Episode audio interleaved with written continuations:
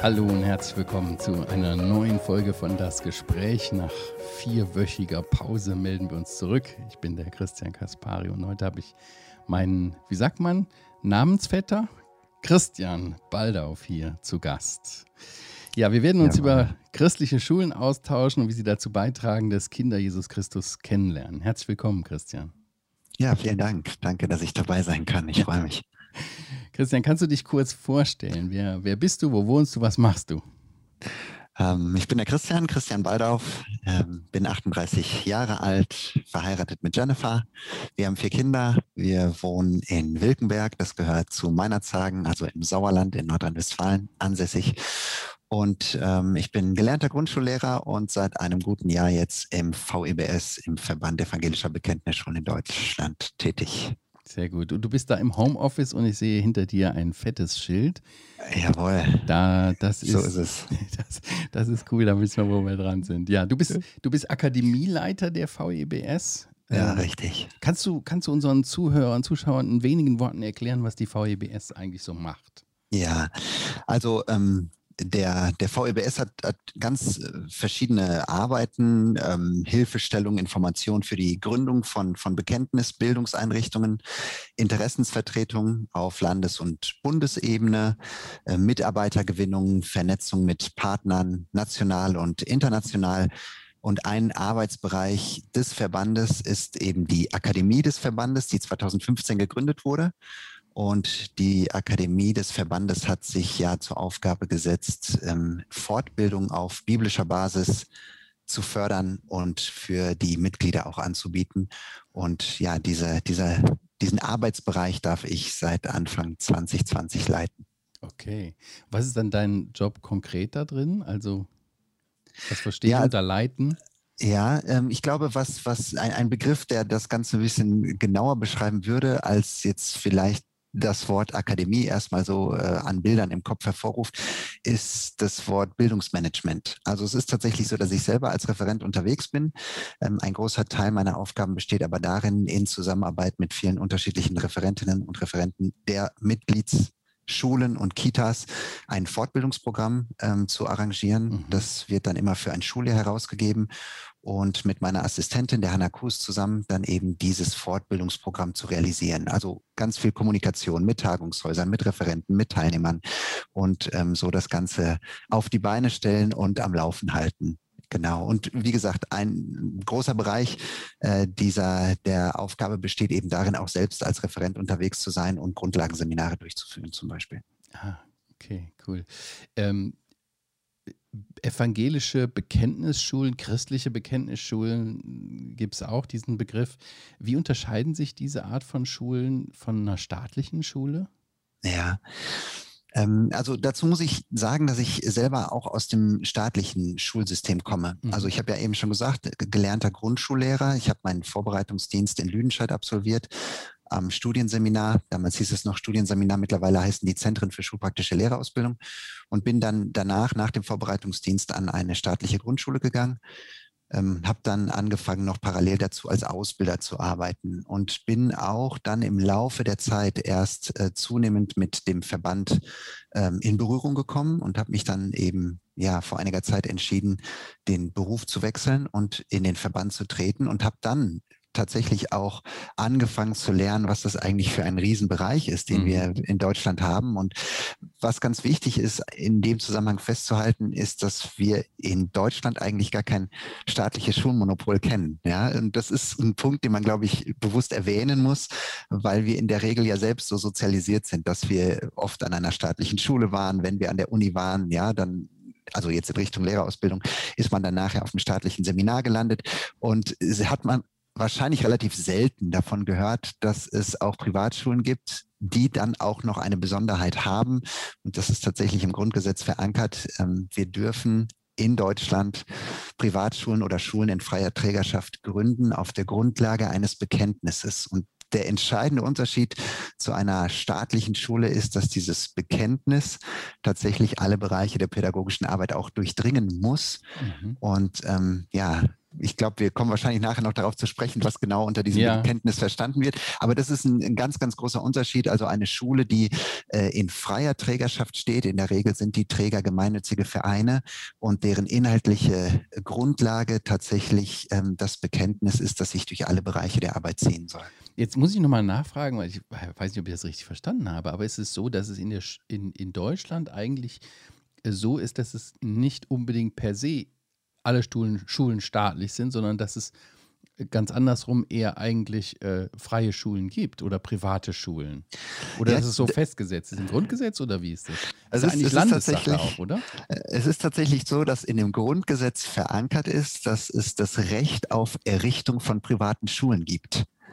Artikel 7 Absatz 4 ähm, und äh, dort wird eben deutlich, dass in Deutschland es kein staatliches Schulmonopol gibt, auch, und das ist das, was ich meinte, auch wenn man gefühlt vielleicht erstmal anders aufwächst. Ja, ja so genau. nach dem Motto, Bildung ist immer äh, Staatssache. Aber es ist eine Besonderheit, also wirklich auch ein Punkt, für den wir Gott sehr dankbar sein können, dass es tatsächlich in diesem grundsätzlichen Gesetz, in dem Grundgesetz der Bundesrepublik verankert, dieses Recht für Eltern, wenn wir jetzt an Bekenntnisschulen denken, gibt, ähm, Schulen auf Grundlage ja. des Bekenntnisses zu gründen. Und damit wird deutlich, dass man diesem besonderen Recht auch der Eltern nachkommt, äh, Verantwortung für die Bildung und Erziehung ihrer Kinder zu übernehmen. Das, ist ja, das war mir überhaupt nicht so bewusst. Ja, toll. Äh, wie, wie ist das im EU-Umland? Äh, stehen wir da sehr alleine oder ist es auch in anderen Ländern so in, in Europa? Also ähm, wir haben ganz, ganz viel Kontakt. Ich hatte es vorhin ja schon mal erwähnt, auch zu, zu ähm, Partnern im, im ja. europäischen Ausland. Und dort gibt es äh, in vielen, vielen Ländern äh, Privatschulen, Schulen, die also auch dort ähm, jetzt nicht äh, vom, vom Staat gegründet sind und unterhalten werden. Allerdings ist es schon eine Besonderheit, dass dieses Recht auf Errichtung einer Bekenntnisschule im Grundgesetz verankert ist. Und äh, das gibt uns äh, gerade eben als, als Christen ähm, den Auftrag, ich formuliere das bewusst gerne positiv, aber auch eben die riesengroße Chance, mhm. ähm, diese Bildungsarbeit mit Glaubensinhalten zu füllen. Und diese Verankerung, die ist tatsächlich in anderen EU-Ländern nicht unbedingt so gegeben. Was ist dann auch für private Schulen manchmal nicht einfach macht. Mhm. Äh, und hinzu kommt natürlich auch der Aspekt dann der Finanzierung. Ja. in anderen Ländern gibt es das gar nicht, dass der Staat da auch mitfinanziert. Ähm, hier in Deutschland ist das, auch wenn das nicht zu 100 Prozent erfolgt, aber auch der Fall, dass der Staat sich dann gerade bei ja. Ersatzschulen auch an den Kosten beteiligt. Ja, auch zu einem sehr großen Prozentsatz. Ne? Ja. ja. Nach, nach welchem Bekenntnis unterrichtet ihr denn? Ja, also ähm, ganz entscheidend in dem Zusammenhang waren zwei Urteile des Bundes. Ähm, Verwaltungsgerichtes 1992. Bis dahin war es so, dass es das Bekenntnis äh, der katholischen Kirche, der evangelischen Kirche mhm. oder das Bekenntnis des jüdischen Glaubens war, ähm, was eben als Bekenntnis im Sinne dieses äh, Artikel 7 Absatz 5 Grundgesetz anerkannt wurde. Und 1992 kam es zu einem ganz wichtigen Grundsatzurteil, in dem gesagt wurde, dass ein Bekenntnis jeglicher Art auch zugelassen werden muss das muss natürlich schon eine Tragweite haben und auch äh, von einer breiten Masse auch durchaus äh, repräsentiert werden. Und das ist auch der Grund, warum bei uns im Verband die Bekenntnisschulen in der Regel sich auf, das, auf die gemeinsame Glaubensbasis der Evangelischen Allianz in Deutschland beziehen. Mhm. Okay. Ja. Ja. Und wie macht sich dieses äh, christliche Bekenntnis so im, im Schulalltag bemerkbar? Das ist genau, also mit dieser Frage triffst du genau den Kern äh, der, der Arbeit der Akademie, weil es genau innerhalb des Verbandes unser Ziel ist, ähm, von Unterrichten, Erziehen, Beraten, Kommunikation mit den Behörden, ähm, dieses Bekenntnis, was bedeutet es, wenn ich sage, ich glaube an, an Gott, den Vater, ich glaube an Jesus, seinen Sohn, ich habe ein ganz bestimmtes Menschenbild, mit dem ich arbeite. Mhm. Was bedeutet das für alle Bereiche meines schulischen Handelns? Und äh, ein kleines Beispiel jetzt mal bezogen auf, auf den Teilbereich Unterrichten. Wenn ich also in dem Bekenntnis äh, mich klar dazu äußere, dass ich glaube, dass Gott die Welt und den Menschen geschaffen hat, dann ist das natürlich ein Aspekt, der auch im Unterricht thematisiert wird. Ja, beispielsweise, welche Indizien finden wir eigentlich auf einen Schöpfergott, wenn wir uns die Natur genauer anschauen. Das sind dann Bereiche, wo dann deutlich wird, dass das, was ich bekenne, auch Auswirkungen haben muss auf das konkrete Unterrichten. Ja, Ja, ja. Und äh, wie muss ich mir das vorstellen? Wer, wer meldet seine Kinder an der christlichen Schule an? Sind das nur Christen oder? Also verlangt wird äh, tatsächlich rechtlich eine, ich nenne mal jetzt auch da den juristischen Begriff, eine ähm, Homogenität. Das heißt, dass ähm, die, die Lehrerschaft und auch die Eltern tatsächlich dieses Bekenntnis auch teilen müssen. Also gerade für die Eltern. Mhm. Das wird in der Regel dann über auch entsprechende Schulverträge geregelt, in denen also die Eltern unterzeichnen, dass sie dieses Bekenntnis teilen. Ähm, und jetzt ist es aber so, dass gerade auch bei den, bei den Schülerinnen und Schülern, die sollen ja selber ihre Entscheidung treffen. Ja, das ist ganz wichtig. Es geht nicht darum, die Kinder irgendwie zu überwältigen mhm. und irgendwohin äh, ähm, äh, zu zwingen. Das ist immer freie Entscheidung. Ähm, kann es aber auch durchaus äh, Schüler, Schülerinnen und Schüler geben, die dieses Bekenntnis selber noch gar nicht teilen, aber es kennenlernen wollen. Also mhm. Also das ist durchaus möglich. Aber die Regel ist tatsächlich, dass eine Homogenität, äh, Homogenität in der Elternschaft auch vorhanden sein muss. Denn ich knüpfe nochmal an das an, was ich vorhin sagte mit dem Recht im Grundgesetz. Es ist ja das Recht der Eltern, dass sie mit dieser Schule wahrnehmen und ausüben, ähm, ja, mhm. auch Einfluss zu nehmen auf die Bildung und Erziehung der Kinder, eben bezogen auf das Bekenntnis der Eltern. Mhm. Ja, das ist immer der Ausgangspunkt. Ja, wobei es, äh, ich denke, dass natürlich die Eltern, die, äh, denen das obliegt, ihr Kind zu erziehen und nach einer Schule Ausschau halten, dann auch äh, äh, sich natürlich damit beschäftigen, was sind die Werte, was sind die Inhalte der Schule, ja. wofür steht die Schule und dann, ja.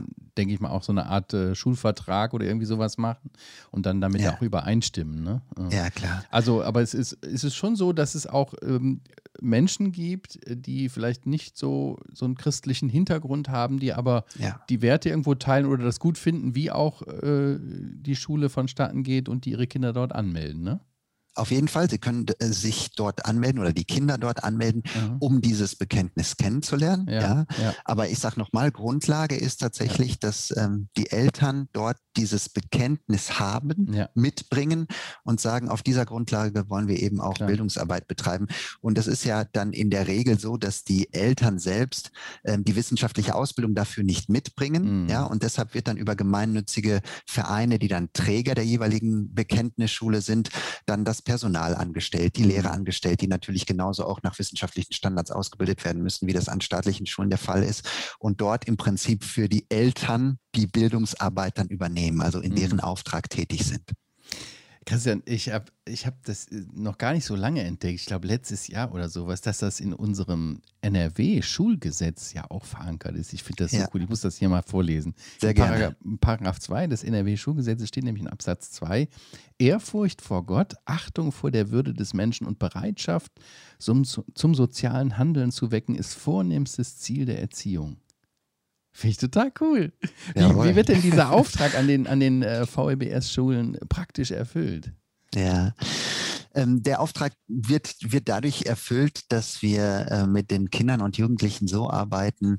Du hast jetzt gerade das auch schon zitiert. Ähm, Ehrfurcht vor Gott, dass wir ganz bewusst äh, von der Existenz Gottes ausgehen, dass wir mit ihm rechnen, mhm. dass es ähm, Situationen gibt im Schulalltag, wo man ganz bewusst äh, natürlich auch dann freiwillig, ich habe es schon mal eben erwähnt, es geht nicht darum, Kinder und Jugendliche zu irgendwas zu zwingen, aber dass man den Glauben, in dem man ja selber steht, ähm, auch ganz bewusst im beruflichen Alltag zur Geltung kommen lässt, dass man gemeinsam mit den Kindern betet, ja, dass man auch ganz offen über Herausforderungen im eigenen Leben auch spricht, die Kinder auch Herausforderungen in dem eigenen Leben teilen, man dann aber eben auf eine andere Stufe geht und auch sie fragt, ist das in Ordnung, wenn wir gemeinsam dafür beten? Ja, sollen wir mit Gott darüber sprechen?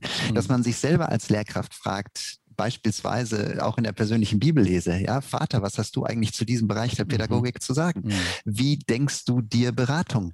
Was lese ich in der Bibel über äh, Kommunikation, über Gesprächsführung, über das Zusammenarbeiten im System?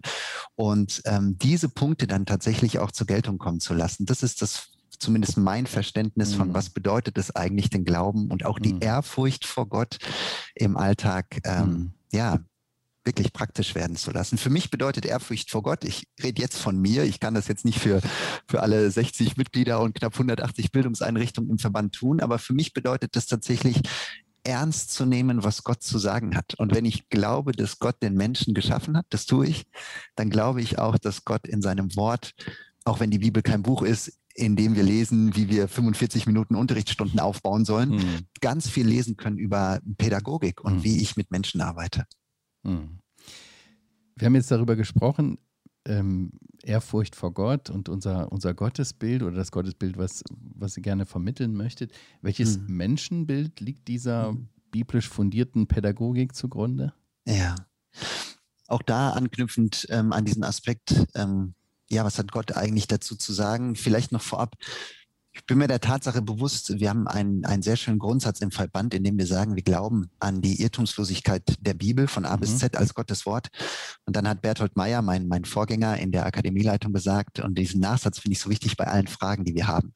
Also es geht nicht darum, dass wir die Weisheit irgendwie mit Löffeln gefressen hätten, ja. Ähm, aber ich, ich bin davon überzeugt, dass Gott in seinem Wort, und auch da bin ich wieder bei der Ehrfurcht, Gott ernst nehmen, sehr klare Aussagen über den Menschen trifft. Mhm.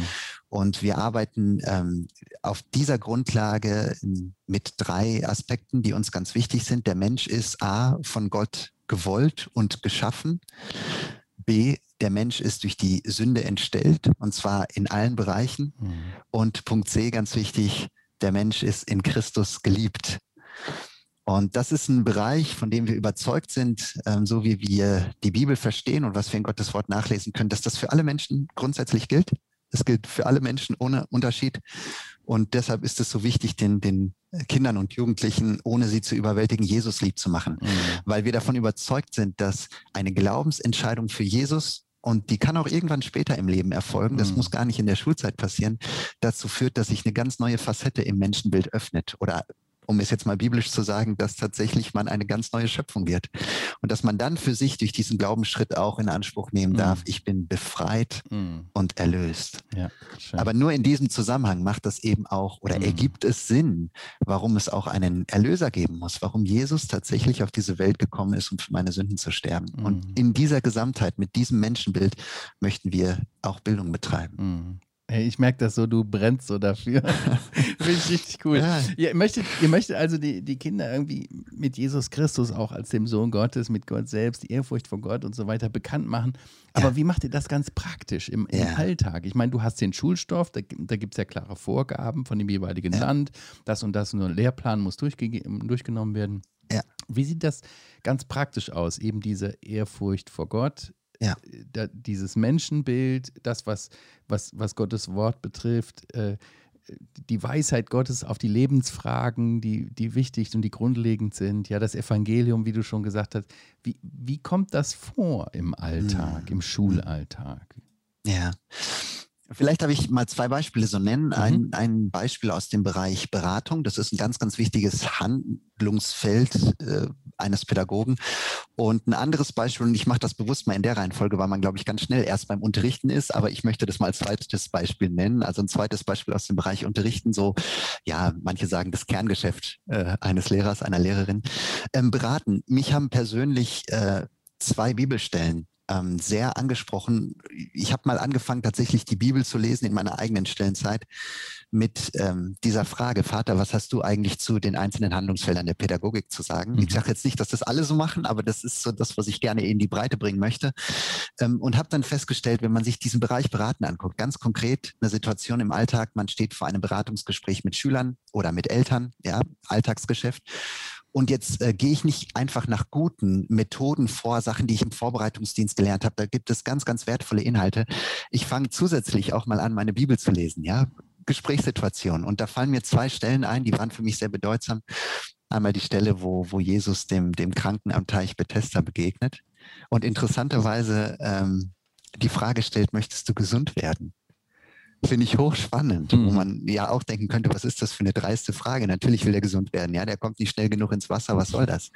Und eine andere Situation, ist, ich glaube, es ist bei Bartimäus, wo Jesus fragt, was möchtest du, dass ich für dich tue? Mhm. Und nur diese beiden, das ist jetzt nur ein kleines Beispiel, aber diese beiden Aspekte mal zu nehmen als Beispiel dafür, dass es Jesus wichtig ist, dass wir Bedarfe tatsächlich artikulieren, mhm. dass wir in Gesprächssituationen tatsächlich den anderen fragen, ähm, wie kann ich dir weiterhelfen? Was ist dein Bedarf? Wo möchtest du weiterkommen? Und es macht einen riesen Unterschied, ob ich in Beratungssettings reingehe und den Eltern direkt vor den Latz knalle, äh, wissen Sie was, ich weiß, wo das Problem ist und das möchte ich Ihnen jetzt mitteilen, oder ob ich da reingehe und zwar nicht nur, weil ich das methodisch so gelernt habe, sondern mhm. weil ich in Ehrfurcht vor Gott und seinem Wort das für meinen Alltag auch nutze, indem ich mit der Frage starte, wie kann ich Ihnen helfen? Mhm. Wo ist Ihr Bedarf? Und bewusst die Eltern, genau das Gleiche kann man auch auf Schüler ähm, beziehen, die, die Eltern oder die Schüler ihren Bedarf kommunizieren lasse, bevor ich direkt mit in Anführungszeichen meiner Lösung ähm, für, für das von mir wahrgenommene Problem komme. Das ist mhm. ein Beispiel aus dem Bereich Beraten. Zweiter Bereich aus dem äh, Beispiel aus, aus dem Feld Unterrichten. Mhm. Wir sind jetzt im Frühling, ja, Frühlingsanfang, äh, auch wenn wir endlich mal wieder so einen April haben wie, wie vor langer, langer Zeit, der macht, was er will. Es hat heute geschneit bei euch ja, auch. alle beschweren sich über den Schnee, aber Nein, endlich mal wieder witzig. April, wie es früher war. ja, aber Frühling, ja, also ja. du kannst ja, und jetzt rede ich vom Grundschulalter, du kannst, äh, es ist ein Standard-Lerninhalt Jahreszeiten. Und jetzt meine ich nicht jetzt ne, Neigung der Erdachse und entsteht so, sondern dass es einen wiederkehrenden Rhythmus gibt. Das mhm. macht man schon in der Schuleingangsphase. Und es macht einen großen Unterschied, ob ich an dem Bereich stehen bleibe, ähm, äh, Frühling, Sommer, Herbst und Winter und äh, Indikatoren für die Jahreszeiten äh, Zeiten erarbeite oder ob ich bewusst auf die Ebene gehe, lasst uns doch mal schauen, wo das das erste Mal vorkommt und wo Gott sich selbst zu diesen Jahreszeiten stellt. Und dann lande ich zum Beispiel bei der Situation nach der Sintflut. Ja, als Noah und die Familie rausgehen und Gott eben sagt, von nun an soll nicht aufhören, Frost und Hitze, ja, Saat und Ernte. Mhm. Also, wo man merkt, wow, Gott hat hier Zeichen auch in der Natur hinterlassen. Wir dürfen gerade in dieser Corona-Situation in einen neuen Frühling gehen, der ein Beispiel dafür ist, dass bei allem Kaputten in dieser Welt Gott sich zu dieser Welt stellt und Gott auch am Leben erhält und Gott auch Neuanfänge schenkt. Mhm. Und so kann ich diesen naturwissenschaftlichen Bereich der Jahreszeiten verknüpfen mit, ähm, was lernen wir daraus eigentlich über die Wesensarten Gottes? Mhm. Ja? Und ich kann natürlich in weiterführenden Schulen ohne Probleme das dann auch begründen mit Neigung und bis hin zu dem Punkt äh, Planetensystem, Sonnensystem, wenn man sich mal anguckt, mit welchem genauen Abstand die Planeten dort kreisen und was passieren würde, wenn die Erde ein bisschen näher an der Sonne wäre oder ein bisschen weiter weg von der Sonne, wo man merkt, wie Gott in der Natur tätig ist und auch bei aller Zerrissenheit in dieser Welt hm. äh, uns am Leben erhält, ist das eine Perspektive, die wir an Bekenntnisschulen dort öffnen können, dass Gott eben seine Finger im Spiel hat und das nicht wir es sind, die über alles entscheiden. Mhm. Da bin ich ganz schnell wieder bei Ehrfurcht vor Gott. Mhm. Ja? Mhm. Das waren jetzt mal so zwei Beispiele. Schön. Ich hoffe, ja, danke das dir. Cool. Hat das ein bisschen konkretisiert. Ja, absolut. Ja, damit unterrichtet ihr ja auch äh, bewusst missionarisch und macht Werbung für den Glauben. Ist ja auch, auch Sinn und Zweck einer Bekenntnisschule mhm. für den christlichen Glauben zu werben, auch wenn das jetzt keine Werbeveranstaltung ist, sondern natürlich die Bildung im Vordergrund steht, ist klar. Aber welche Erfahrungen macht ihr? Kommen Kinder, die man ja doch als Pädagoge eine ganze Zeit begleitet, ähm, kommen Kinder so zum Glauben oder dem Glauben näher? Hm. Da sind wir jetzt natürlich im Bereich, ich habe es ja eingangs erwähnt, ich bin jetzt seit Anfang 2020 dabei. Also mhm. ich kann jetzt nicht auf eigene Erfahrungen ja, nach langjähriger ja. Tätigkeit an Bekenntnisschulen ähm, zurückgreifen. Aber interessanterweise, und das passt ganz gut in den Kontext, habe ich eine, eine, Anfrage erhalten von einem Kollegen, ähm, der genau diese Frage gestellt hat. Gibt es Erfahrungen bei anderen Schulleitern bezüglich dieses Punktes, Kinder, Jugendliche kommen an unseren Schulen zum Glauben? Wie machen wir denn da weiter? Ja, wie läuft dann die Vernetzung mit, mit Gemeinden vor Ort? Ähm, Stichwort Jüngerschaft, wie geht das eigentlich weiter? Mhm. Und ähm, ich konnte das jetzt vernetzen mit, mit anderen Schulleitungen, die direkt auf den Zug auch aufgesprungen sind und gesagt haben, hey, wir haben da ein Konzept oder wir haben da langjährige Erfahrung. Jetzt konnte ich bei dem Gespräch leider nicht dabei sein, sonst könnte ich aus erster Hand berichten. Okay. Aber es ist offensichtlich und definitiv ein Thema, mhm. was in unseren Schulen vorhanden ist. Ich glaube, die Konzepte zur Begleitung von Menschen, die in der Schulzeit diese Entscheidung mhm. getroffen haben, die können ganz unterschiedlich sein. Ähm, aber das, was ich bisher so wahrgenommen habe, es, es muss dann immer auch darum gehen, da Vernetzungen herzustellen, eben zu Gemeinden vor mhm. Ort, Jungscha-Gruppen und so weiter. Mhm. Ja. Ja, ihr, ihr müsst ähm, euch natürlich auch an den Staat, oder das ist klar, an den staatlichen Lehrplan halten, aber wie macht ihr das, bei so, so äh, kontroversen Themen wie zum Beispiel Evolution oder hm. Sexualethik mhm. und so weiter? Ja, also äh, zu, äh, zunächst einmal, das ist ein häufiges Missverständnis und das ist etwas, und das sage ich in aller Demut, weil vor einem guten Jahr wusste ich das selber auch so nicht. dass ähm, wir verpflichtet sind, uns komplett an, an die staatlichen Bildungspläne zu halten. Also das ist ein Irrtum, dass man das Das macht. ist ein Irrtum. Also Fakt ist, dass, äh, und das war auch das Besondere eben an diesem Grundsatzurteil 1992, das nochmal sehr deutlich auch in der Begründung dargestellt hat, dass es um die Lehrziele geht. Das ist, das, das ist der Begriff, der in der Verfassung steht. Also man darf in den Lehrzielen nicht hinter den staatlichen Schulen zurückstehen. Das bedeutet nicht, dass der komplette Lehrplan mit allen auch darin enthaltenen Inhalten verpflichtend für eine Bekenntnisschule ist. Es gibt durchaus die Möglichkeit, als Bekenntnisschule auch einen eigenen Lehrplan zu erstellen. Mhm. Das erstmal nur vorab. In der Regel wird das nicht gemacht. In der Regel orientieren sich die Schulen an den staatlichen Bildungsplänen. Hier in NRW sind das die Lehrpläne, in, in Baden-Württemberg heißt das Ganze dann Bildungspläne. Und das ist auch ähm, gang und gäbe und, und die Regel, dass man sich im Genehmigungsverfahren auf die staatlichen Pläne bezieht. So wird das in der Regel gemacht. Und jetzt mhm. kommt eine Besonderheit dazu. Ähm, dadurch, dass mittlerweile die, die Bildungspläne, Lehrpläne kompetenzorientiert formuliert sind, also die Ziele am Ende von bestimmten Phasen werden genannt, ist der Weg zu diesen Zielen ähm, durchaus frei gestaltbar. Und das ist die riesengroße Chance, die wir als Bekenntnisschulen haben. Also selbst wenn ich sage, Grundlage für meine Arbeit, und das ist ja auch gut, weil es dabei hilft, auch als Ersatzschule anerkannt zu werden, sind die staatlichen Bildungspläne, bleibt für mich als Bekenntnisschule erst recht der Auftrag, der sogar für die staatlichen Schulen vorhanden ist, nämlich gestaltet den Weg zu diesen Zielen. Mhm. Und dann bin ich wieder bei dem Punkt, dass ich mir als Kollegium überlegen muss, wie kann ich jetzt hier mein Bekenntnis auf dem Weg zu diesen formulierten Zielen tatsächlich einbauen und das. Ganze mit Leben füllen. Und ähm, deshalb dieser Punkt, den du angesprochen hast, mit kontroversen Themen, selbstverständlich äh, sind äh, Aspekte wie zum Beispiel Evolutionstheorie auch, auch Inhalte an Bekenntnisschulen, weil das auch Inhalte des Lehrplans sind oder ist. Mhm. Was viele auch da zum Beispiel nicht wissen, gerade in NRW, also auch im Lehrplan ähm, der weiterführenden Schulen, taucht beispielsweise auf, dass Kinder aber auch mit ähm, alternativen Erklärungsformen für die Entstehung von Lebewesen in Verbindung gebracht werden. Also das steht sogar so im staatlichen Lehrplan. Mhm. Äh, und da sind wir natürlich in dem Bereich, okay, wie kann man sich noch vorstellen, wie das Leben entstanden ist? Und dann bin ich ganz schnell auch wieder bei dem Punkt, wir glauben an Gott als den Schöpfer allen Lebens. Mhm. Also ich sehe das gar nicht im Widerspruch, sondern wir haben einen Gestaltungsfreiraum, den wir nutzen können. Und ich glaube, dass es sogar wichtig ist, in Vorbereitung auf ja, eine pluralistische Lebenswelt, mhm. ähm, dass die Kinder auch wissen, was sagt die Evolutionstheorie und ähm, welche unterschiedlichen Meinungen gibt es auch im Bereich von Sexualität. Mhm. Es ist aber ein großer Unterschied, ob ich sage, das gibt es in der Gesellschaft und ihr müsst wissen, was sich dahinter verbirgt, oder zu sagen, und das finden wir alles super. ja, ich kann das eine tun, ohne ja. dass ich das andere tun muss. Ja, ja. ja. Wie, wie äh, Christian, wie nimmst du ähm, das Bild der Bekenntnisschulen in der Öffentlichkeit wahr? Also gibt es Gegenwind, kritische Stimmen? Also ähm, ja, der, der, das, das, Vorurteil, das natürlich immer wieder zu hören ist, ist, ja, das ist so eine Verinselung, ihr kapselt euch so von dem Rest der Gesellschaft ab, ähm, ihr macht da euer eigenes Süppchen. Und ich sage das deshalb so bewusst, weil das der Grund war, warum ich eigentlich, oder mit ein Grund war, warum ich selber nie eine Bekenntnisschule wollte. Also ich bin an eine staatliche Schule gegangen, habe gesagt, nee, ich möchte eigentlich gar nicht an der Bekenntnisschule arbeiten.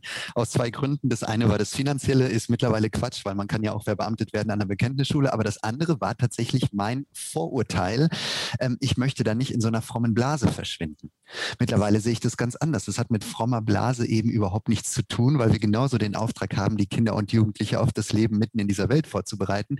Und weil die Kinder und Jugendlichen, die kommen, ja nicht einfach an sich schon alle dieses Bekenntnis äh, befürworten oder sagen, ich glaube das so und so, sondern selber ja auf dem Weg des Wachsens sind und sich zurechtfinden und orientieren müssen. Also das hat mit Käseglocke überhaupt nichts zu tun. Mhm. Ähm, aber das ist, glaube ich, ein, ein Vorurteil, äh, das sehr oft geäußert wird, bis hin zu dem Punkt, dass dann so ein Bild gezeichnet wird, als würde man so völlig weltfremd ähm, Inhalte komplett ausblenden, Seiten aus Büchern rausreißen, weil die Kinder das nicht sehen dürfen und das IBA ist. Ähm, und ich glaube, dass das eine sehr, sehr verkürzte und sehr einseitige Darstellung von mhm. Bekenntnisschulen ist. Ich sage, wir, wir können unterrichten mit dem Herzen im Himmel und trotzdem mit beiden Beinen mitten in dieser Welt. Und dann hat das nichts mit, mit der frommen Glocke zu tun. Mhm. Ja. ja. Vielleicht hören uns auch Eltern zu, die, die ihre Kinder gerne auf so eine christliche Schule schicken würden, aber in ihrer Nähe gibt es keine. Was würdest ja. du ihnen raten?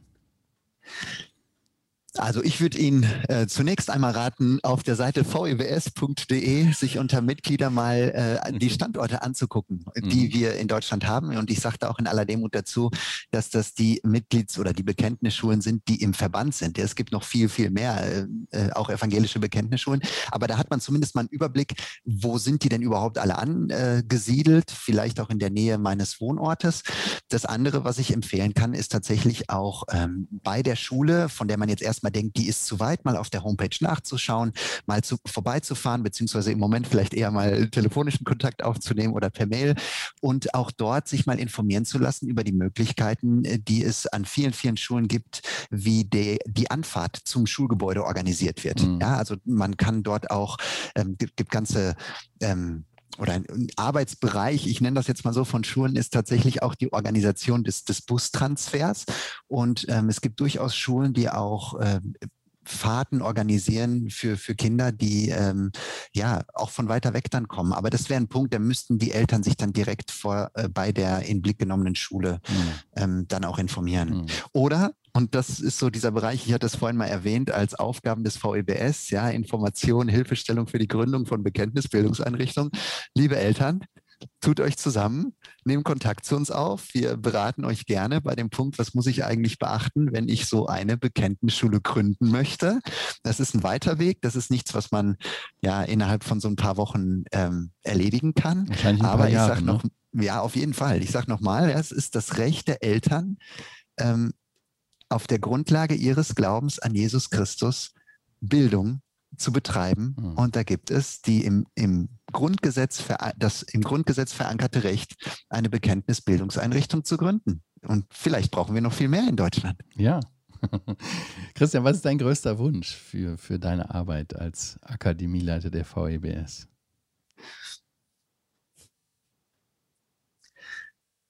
Mein größter Wunsch ist, dass Gott mir die Weisheit schenkt, so hier für ihn zu arbeiten, in dem bisschen Lebenszeit, das wir haben, dass ich äh, meinen Geschwistern vor Ort helfen kann, dienen kann, immer mehr darüber nachzudenken, was bedeutet es eigentlich, wenn ich sage, ich glaube an Jesus und ich glaube, dass sein Wort die Wahrheit ist, nicht irgendeine, wenn ich von Montags bis Freitags an meiner Schule oder meiner Kita arbeite, mhm. Was bedeutet das ganz konkret in Gesprächen mit Eltern? Was bedeutet das in meinem Unterricht? Was bedeutet das für meine Erziehungsprozesse? Ähm, und ich mich dann im Himmel äh, wahrscheinlich darüber wundern werde, was Gott alles daraus gemacht hat. Ich glaube, dass, dass wir im Himmel erst merken werden, ähm, welche Frucht Gott dadurch mm. ähm, ja, wird entstehen lassen. Mhm. Ich glaube, dass wir oft gar nicht während der Schulzeit miterleben, was das bei den Kindern und Jugendlichen auslöst. Für die machen wir das Ganze. Vielleicht ist das eine Situation, wo, wo ein Mensch im Sterbebett liegt und sich mit 85 daran zurückerinnert, dass es da eine ganz besondere Zeit im Leben gab, mhm. wo äh, ihm Jesus oder ihr Jesus lieb gemacht wurde. Und vielleicht ist es hm. dieses Gebet auf dem Sterbebett, Jesus, ich habe mhm. so viel von dir gehört. Ähm, ich möchte jetzt mit dir reden. Mhm bis hin zu dem Punkt, ich gebe dir mein Leben. Und vielleicht hat die Arbeit an dieser Bekenntnisschule oder sogar vielleicht nur an der Kita dazu beigetragen, dass diese Person sich irgendwann später an Jesus wendet. Und mhm. das ist mein Ziel, meine Vision, die ich mhm. habe, dass ich mit der Arbeit der Akademie innerhalb des Verbandes dazu beitragen kann, dass das vor Ort im Alltag mhm mit Leben gefüllt wird. Nicht von Sonntag zu Sonntag, ich gehe sonntags in die Gemeinde und gehe am nächsten Sonntag in die mhm. Gemeinde und dazwischen, ja, bin ich in irgendeinem Job und, und er, erarbeite was oder kriege Geld mhm. zusammen, um zu spenden, sondern ich habe die Möglichkeit von Montag bis Freitag vor Ort in Bildung meinen Glauben zu leben und das wird Spuren im Leben anderer Menschen Super. hinterlassen. Ja, vielen, vielen ja. Dank, Christian, Gerne. für das Gespräch und du hast es gut auf den Punkt gebracht zum Schluss. Ich finde das auch so eine hervorragende Möglichkeit. Wirklich hier sind junge Menschen, Menschen, die, die, die, die offen sind auch für äh, Dinge zu entdecken, äh, die ja. sehr äh, suchend sind, die, die äh, noch eine hohe Flexibilität haben, auch umzudenken, anders zu denken. Ne? Und und äh, ganz toll, dass man hier junge Menschen auch dahingehend positiv prägen kann, Werte mitgeben kann, das Evangelium präsentieren kann und das alles äh, in einem, in einem gesetzlichen Rahmen. Das finde ich ganz großartig, dass das so möglich ist. Ja. ja. Vielen Dank für das Gespräch und für, für deine Arbeit, für eure Arbeit. Ähm, euch, äh, liebe Zuhörer, Zuschauer, packe ich noch den Link zu der VEBS in die Show Notes. Ja, danke euch auch fürs Zuschauen und Zuhören. Und wenn euch das Gespräch gefällt, freuen wir uns natürlich über Kommentare, Bewertungen, Weiterempfehlungen. Ja, das hilft uns, dass der Podcast hier noch bekannter wird. Vielen Dank. Ja, in zwei Wochen kommt die nächste Folge von das Gespräch und wenn du uns auf YouTube zuschaust, dann klick am besten auf die Glocke, dann verpasst du auch die nächste Folge nicht. Ja, ich sag Tschüss. Ja, bis äh, zum nächsten Mal. In zwei Wochen, hoffentlich. Tschüss und dir nochmal. Tschüss, Christian. Tschüss, vielen Dank.